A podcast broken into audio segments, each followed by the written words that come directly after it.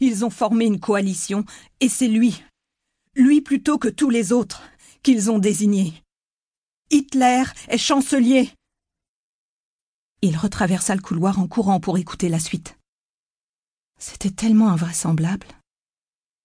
Attrapant mon peignoir au vol, je le rejoignis au salon en semant tout un sillage de gouttes. La voix du présentateur tremblait d'excitation. On nous dit que le nouveau chancelier va faire une apparition cet après-midi, qu'il est là, à l'intérieur, en ce moment même. La foule attend. Quelques flocons commencent à tomber, mais personne ne fait mine de partir. Le martèlement des slogans montait de la rue. Et derrière moi, la TSF en précisait les mots. Le chancelier Le chancelier Le présentateur reprit. La porte du balcon s'ouvre. Non, attendez Il s'agit d'un employé. Mais si Il installe un microphone sur la balustrade. Entendez-vous la foule? J'allai à la fenêtre. Toute l'aile sud de l'appartement formait une enfilade arrondie de fenêtres à double ventail, donnant sur la J'en ouvris une. L'air s'engouffra, glacial et coupant, chargé de clameurs. Je regardais le dôme de Reichstag. Le tumulte venait de la chancellerie derrière l'édifice. Route, dit Hans au milieu de la pièce. Il neige. J'ai envie d'entendre ça de mes oreilles.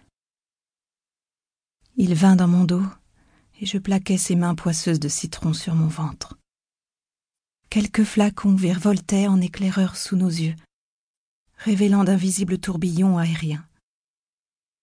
Des projecteurs caressaient le flanc des nuages. Au-dessous de nous, des bruits de pas. Quatre hommes passèrent en courant dans la rue, brandissant leurs torches dans un sillage enflammé. Je reconnus l'odeur du pétrole. Le chancelier Incantation de la foule implorant son salut. Sur le buffet, la radio reprenait le slogan dans un écho métallique, avec trois secondes de décalage. Puis roula un tonnerre d'acclamations. La voix de leur chef, mugissante. La tâche que nous avons à résoudre est la plus dure qui se soit imposée. De mémoire d'hommes à des chefs d'État allemands. Chaque classe de la société et chaque individu doit apporter son aide pour créer le nouveau Reich. L'Allemagne ne doit pas sombrer et l'Allemagne ne sombrera pas dans le chaos du communisme. Ça c'est sûr, commentai-je, la joue sur l'épaule d'Antz. Nous sombrerons avec ce saint esprit germanique et la discipline qui nous caractérise. Nous ne sombrerons pas, Ruti, me murmura-t-il à l'oreille. Hitler ne pourra rien faire. Les nationalistes et le gouvernement ne lâcheront pas. Ils ont simplement besoin d'un pantin. De jeunes hommes se rassemblaient dans les rues alentour, dont beaucoup en uniforme. Bruns pour les SA, les troupes du parti, noirs pour les SS, la garde rapprochée d'Hitler. D'autres, simples partisans, portaient une tenue de ville avec un brassard noir. Quelques-uns l'avaient fabriqué eux-mêmes, avec un svatiska à l'envers. Ils brandissaient des drapeaux et chantaient Deutschland, Deutschland, über alles. J'entendis crier La République, c'est de la merde et reconnus à l'intonation ce vieux colibet de récré. Coupe à la juive sa jupe en deux, la jupe est déchirée et la juive à chier. L'air dansait dans les volutes de pétrole. De l'autre côté de la rue se montait un stand où ces jeunes garçons pourraient échanger leurs torches vacillantes contre une autre, fraîchement embrasée.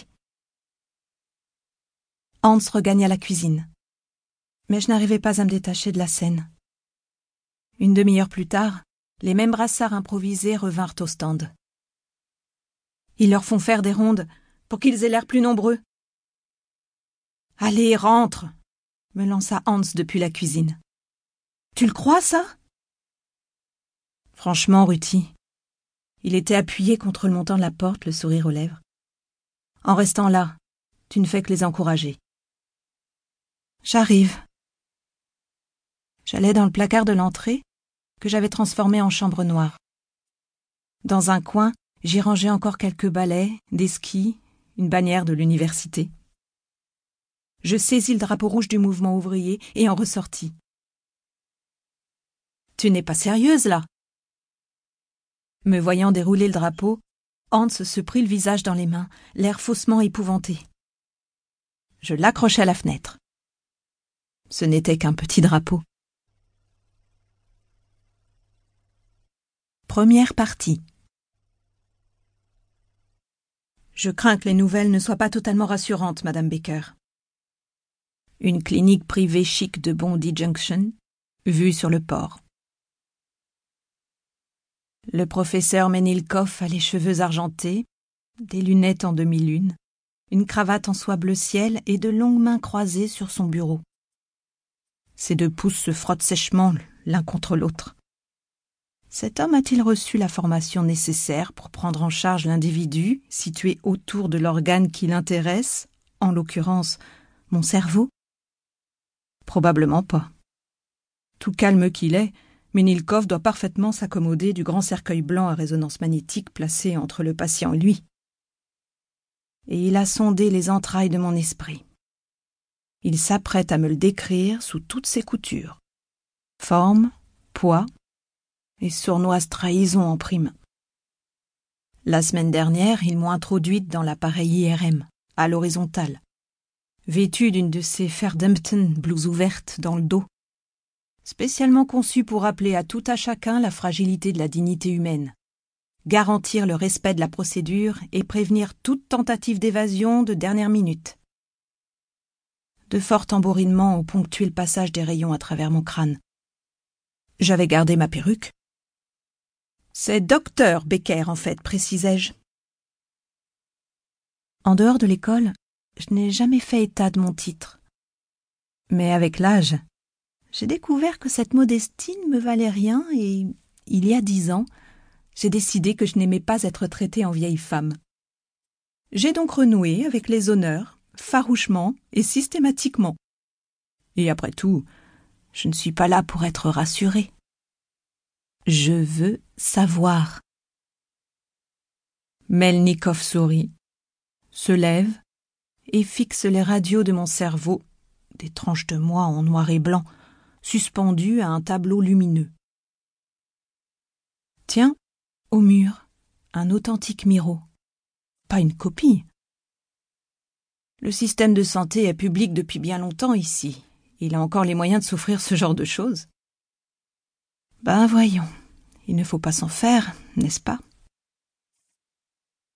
Bien, docteur Becker, ces zones bleutées dénotent les prémices de plaques. Je suis doctoresse lettres, en anglais, si vous n'y voyez pas d'inconvénient. Vous ne vous en sortez vraiment pas mal, pour votre âge. Je compose la mine la plus impassible qui soit. Un neurologue devrait le savoir, quand même. Ce n'est pas parce qu'on est vieux que l'on se réjouit de maigres consolations. Je me sens encore assez lucide, assez jeune, pour assumer une perte en tant que telle. Cela étant, rien ni personne n'a pour l'heure réussi à me tuer. Mennikov soutient mon regard avec douceur, les mains jointes du bout des doigts. Il y a comme une patience feutrée dans sa façon de me traiter. Serait-ce qu'il m'aime bien? Cette éventualité me cause un léger choc. On constate un début d'accumulation de déficits. Aphasie, dégradation de la mémoire à court terme, peut-être de certains mécanismes de l'orientation spatiale d'après l'emplacement des plaques. Il pointe des zones floues sur le lobe frontal de mon cerveau. Éventuellement des répercussions sur votre vue, mais pas forcément à ce stade. Sur son bureau, un calendrier perpétuel, vestige d'un temps où les jours se dévidaient à l'infini. Derrière lui, la baie tremblote et scintille, immense poumon de Sydney. En fait, professeur, il y a plus de choses qui me reviennent ces temps-ci. Il ôte ses demi-lunes,